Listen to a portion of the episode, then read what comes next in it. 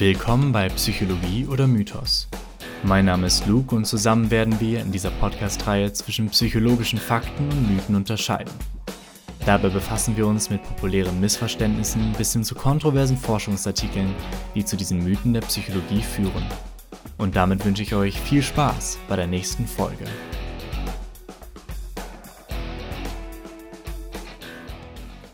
Die Filmwelt ist gefüllt mit Geschichten über Charaktere, deren Persönlichkeiten und Meinungen nicht unterschiedlicher sein könnten.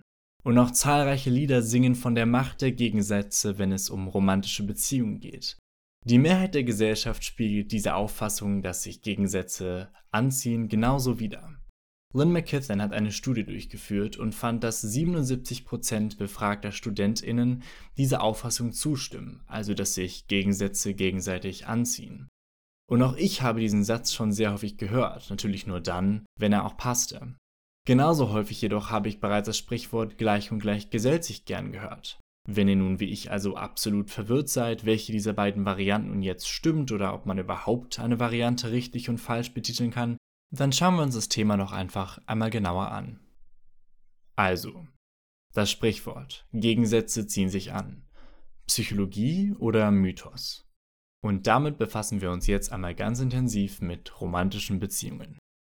Eine Studie von Luac, Wakefield und Briggs stellte fest, dass es besonders Ähnlichkeiten mit Hinblick auf IQ und negativen Charaktereigenschaften wie Beschwerden, soziale Ausgrenzung und Langeweile in Beziehungen gibt.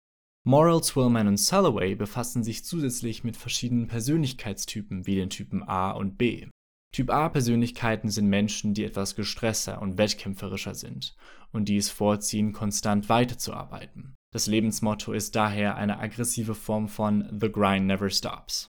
Typ B sind auf der anderen Seite des Spektrums, also eher etwas entspannter und geduldiger. Viel Spaß beim Nachdenken, welcher Persönlichkeitstyp nun zu euch passt. Die Studie fand jedenfalls, dass wenn hypothetische Datingpartnerinnen ausgewählt werden, gleiche Persönlichkeitstypen sich tendenziell eher auswählen. Eine weitere Studie von Rosenbaum widerspricht dem Sprichwort Gegensätze ziehen sich an besonders. In dieser Studie wurde nämlich festgestellt, dass sich Menschen mit grundlegend unterschiedlichen Einstellungen, beispielsweise politischen Einstellungen, sogar abstoßend finden. Dies wird durch eine Studie von Bernard Nelson unterstützt, in dem festgestellt wurde, dass mehr Ähnlichkeit bezüglich grundlegenden Einstellungen zu mehr romantischer Anziehung zwischen fremden Menschen führte. Warum sind Gemeinsamkeiten denn besser als Unterschiede? Also gibt es verschiedene theoretische Erklärungsansätze, die vielleicht den Ursprung dieses Effektes finden. Dieser Effekt wird der sogenannte Similarity Attraction Effekt genannt. Und es gibt verschiedene Modelle, die diesen Effekt versuchen zu erklären. Das erste Modell ist von und Clore und es heißt Reinforcement Model of Evaluative Responses. Menschen entsprechen gerne sozialen Normen und Werten. Wenn man also seine eigenen Charaktereigenschaften bei einer anderen Person sieht, dann bestätigt das den eigenen Charakter, da man die Gemeinsamkeit als Konsensunterstützung betrachtet. Das Modell wurde dann weiterentwickelt und durch das sogenannte Reinforcement Effect Model erweitert. Gemeinsamkeiten verschaffen einer Person oft Vorteile und wirken somit als Belohnung. Im Sinne des operanten Konditionierens, und hier verweise ich auf unsere erste Folge unseres Podcasts Der Behaviorismus, werden ähnliche Personen nun mit etwas Belohnendem assoziiert. Man fühlt sich daher stärker zu ähnlichen Personen hingezogen. Das Modell von Burscheid und Wallster auf der anderen Seite fokussiert sich nicht auf generelle Belohnungen, die durch ähnliche Persönlichkeiten erzielt werden, sondern auf problemlose Interaktionen, die ähnliche Personen als belohnend empfinden. Konträr zu Byrne und Clore stellte Rosenbaum eine andere Theorie auf, die sich auf Gegensätze konzentrierte. Laut Rosenbaum sind Gemeinsamkeiten nicht anziehend, sondern Gegensätze sind abstoßend. An der Stelle verweise ich einmal auf sehr, sehr interessante akademische ja, Streitigkeiten, die ja in den 60ern, 70ern und 80er Jahren geführt wurde, was jetzt sozusagen der wichtigere Mechanismus war, ob Gemeinsamkeiten ja sich anziehen oder Gegensätze sich abstoßen. Ich glaube, für diese Podcast-Folge ist es nicht sehr relevant, was jetzt sozusagen die richtige oder genaue Erklärung dafür ist. Wer aber gerne einmal akademische Streitigkeiten liest, die oder denjenigen verweise ich auf Forschungsartikel von ja, beiden Forschergruppen, die sich halt mit diesem, ja, mit dieser sehr kleinen und feinen Unterscheidung auseinandersetzen.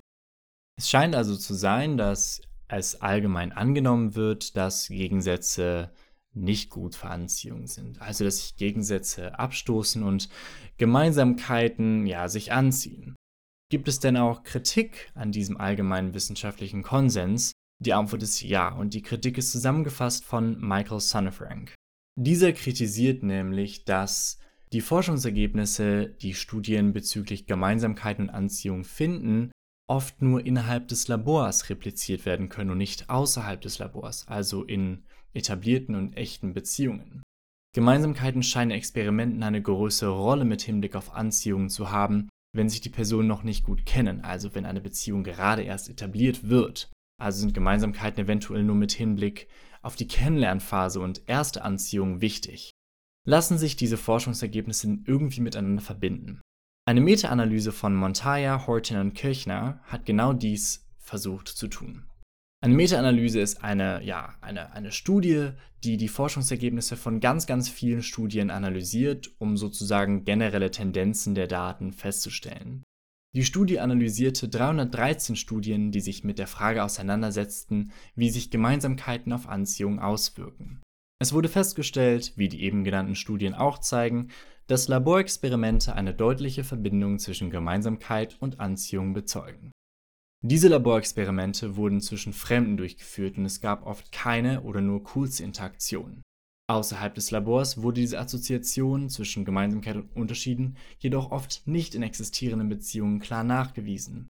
Stattdessen waren nicht tatsächliche Gemeinsamkeiten, sondern wahrgenommene Gemeinsamkeiten außerhalb des Labors mit Anziehung assoziiert. Wie erklären ForscherInnen diese Diskrepanz? Diese Erklärung beruft sich auf die Auffälligkeit der Gemeinsamkeiten, also wie auffällig oder wie bewusst sich die PartnerInnen über diese Gemeinsamkeiten sind. In Laboren wird sehr viel Aufmerksamkeit auf die Gemeinsamkeiten und Unterschiede gezogen, weshalb die Effekte dort sehr stark zu sehen sind. Außerhalb des Labors jedoch gibt es viele andere Faktoren wie zum Beispiel Aussehen oder was auch immer, die den Effekt von Gemeinsamkeit auf Anziehung eventuell überschatten. Zudem kann es sein, dass die echten Gemeinsamkeiten, die beim ersten Kennenlernen sehr hervorstechen, mit der Zeit in den Hintergrund rücken. Das lässt sich auch mit den festgestellten Effekten in Laboren vereinbaren, da diese wie beim ersten Kennenlernen zwischen Fremden stattfindet. Dies würde erklären, warum die echten Gemeinsamkeiten in etablierten Beziehungen keine so große Rolle mehr spielen und warum wahrgenommene Gemeinsamkeiten noch wichtig sind, weil eben diese Art der Gemeinsamkeit noch hervorsticht. Man kann jedoch ohne Probleme sagen, laut der Studie, der Meta-Analyse und den allgemeinen anderen Studien, dass sich Gegensätze nicht anziehen. Was ist denn eine Erklärung für die Erstehung des Mythos? Eine prägnante Erklärung ist die Verfügbarkeitsheuristik. Und hiermit verweise ich auf die zweite oder kommende Folge unseres Podcasts Kognitiv gedacht, die sich über ja mit den verschiedenen Heuristiken unserer Denkprozesse auseinandersetzt. Es kann jedoch sein, dass diese Folge zum Zeitpunkt dieser Podcastaufnahme noch nicht hochgeladen ist, weswegen ihr euch noch ein bisschen gedulden müsst. Also, im Zuge der Verfügbarkeitsheuristik. Wir haben bereits ja gesagt, dass ähnliche Charakteristika wie Intelligenz, übergreifende Persönlichkeitsmerkmale, Interessen und Meinungen wichtig für erste Anziehungen sind. Dies liegt daran, dass diese Charakteristika unsere fundamentale Identität reflektieren. Essentielle Gemeinsamkeiten sind dauerhaft da und rücken somit in den Hintergrund, sind also nicht mehr so verfügbar. Differenzen fallen also mehr auf und sind dadurch präsenter im Gedächtnis als Gemeinsamkeiten, auch wenn es eventuell mehr essentielle Gemeinsamkeiten als essentielle Unterschiede gibt. Daher wird gewissen Differenzen mit Hinblick auf nicht allzu relevante Charakteristika mehr Wert zugeschrieben, wie zum Beispiel ob man morgens lieber früher aufsteht oder gerne Abenteuer unternimmt. Diese sind nicht primär für Attraktivität relevant, im Gegensatz zu den eben genannten ja primären Charakteristika, und sind deshalb oft etwas unterschiedlich. Diese Unterschiede sind überhaupt nicht schlimm und können sich tatsächlich ergänzen. Man spricht also hier von komplementären Unterschieden. Wie sieht es denn nun mit anderen Arten von Beziehungen aus? Zum Beispiel Freundschaften. Hier sprechen wir zwar nicht mehr von romantischer Anziehung, aber dennoch fühlt man sich ja oft zu seinen Freundinnen hingezogen. Deswegen ist man ja schließlich befreundet. Eine Studie von Tolson und Orberg fand, dass beste Freundinnen sich in vielen Attributen wie Meinungen und Verhalten ähnlich sind. Also auch hier, analog zu den romantischen Beziehungen, spielen Ähnlichkeiten eine große und wichtige Rolle.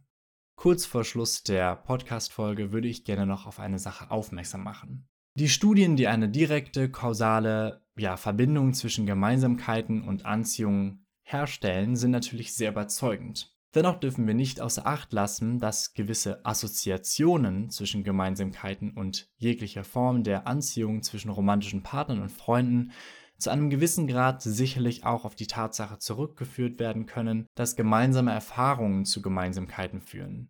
Was ich damit sagen möchte, ist, dass man Forschungsergebnisse immer kritisch hinterfragen muss und dass man zwischen gefundenen Effekten und gefundenen Assoziationen immer unterscheiden muss. Also, Gegensätze ziehen sich definitiv nicht an. Ganz im Gegenteil, es gibt sogar auch wissenschaftliche Befunde, dass Unterschiede sogar zu einer gewissen Abscheu oder einem abstoßenden Gefühl führen können. Mit Hinblick auf Gemeinsamkeiten findet man stabile experimentelle Effekte von Gemeinsamkeiten auf Anziehung.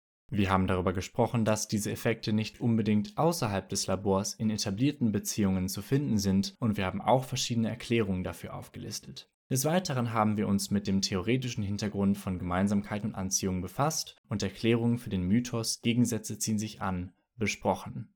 Das war die erste Folge von Psychologie oder Mythos. Ich hoffe, es hat euch gefallen. Mein Name ist Luke und ich wünsche euch noch einen schönen Tag. Bis zum nächsten Mal.